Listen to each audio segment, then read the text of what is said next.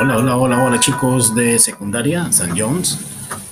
Pues hoy iniciamos una, definitivamente una aventura con nuestro taller de podcasts. Vamos a respirar profundamente. Vamos a buscar en tu memoria un recuerdo que te haya impactado. Ahora imagina que eres el narrador de ese momento y tienes el poder de hacerlo en el formato que gustes. Puedes ser parte de una noticia en un programa informativo de TV, una serie romántica, sonar en una estación de radio, acompañado por la canción que elijas, o incluso se puede transformar en un comercial, o por qué no, en un documental de YouTube o Netflix.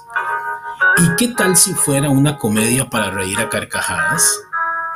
Todas estas posibilidades puedes ser una realidad si tomas la decisión de usar tu voz para crear tus propias aventuras. Y créeme, a medida que te permitas explorar, descubrirás rincones y aspectos inimaginables.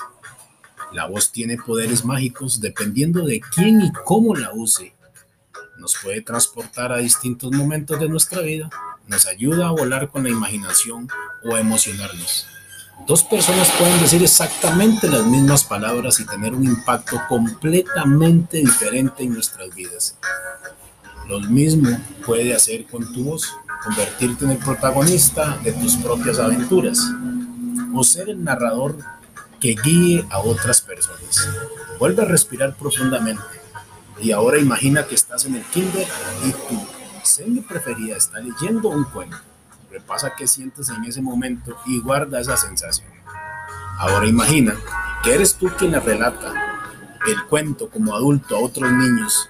Puedes hacerlo como una obligación y sin ganas, sin entusiasmo, como quien lee las instrucciones de uso de un producto que nunca compraron.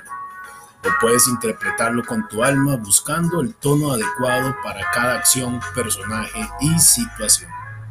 Asimismo, puedes pasar tus días de trabajo por obligación o con un sentido profundo.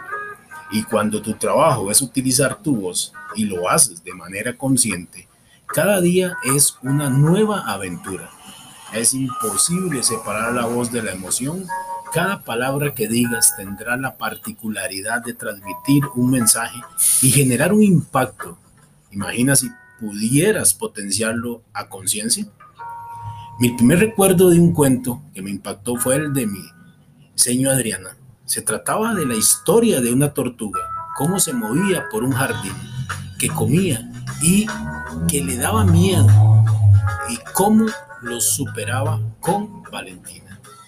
Probablemente tenía unos seis años y aún recuerdo la forma en que ella hacía las pausas y remarcaba ciertas palabras que nos hacían reír, preocupar e incluso asustar alrededor de esa misma edad en mi casa, mi familia veía el programa 6 de Triunfar, conducido por Héctor Larrea. Cuando finalizaba el programa, una locutora mencionaba a uno a uno los integrantes del equipo y el elenco técnico. Era lo que más me gustaba y decía mi mamá. Yo quiero hacer eso. Claro, esta que no sabía que se llamaba, solo sabía que me generaba fascinación. Así que chicos, pues esta historia, esta aventura que hoy iniciamos, definitivamente eh, pues va a ser un reto y sé que les va a gustar mucho. Así que pues prepárense porque esto apenas empieza hoy.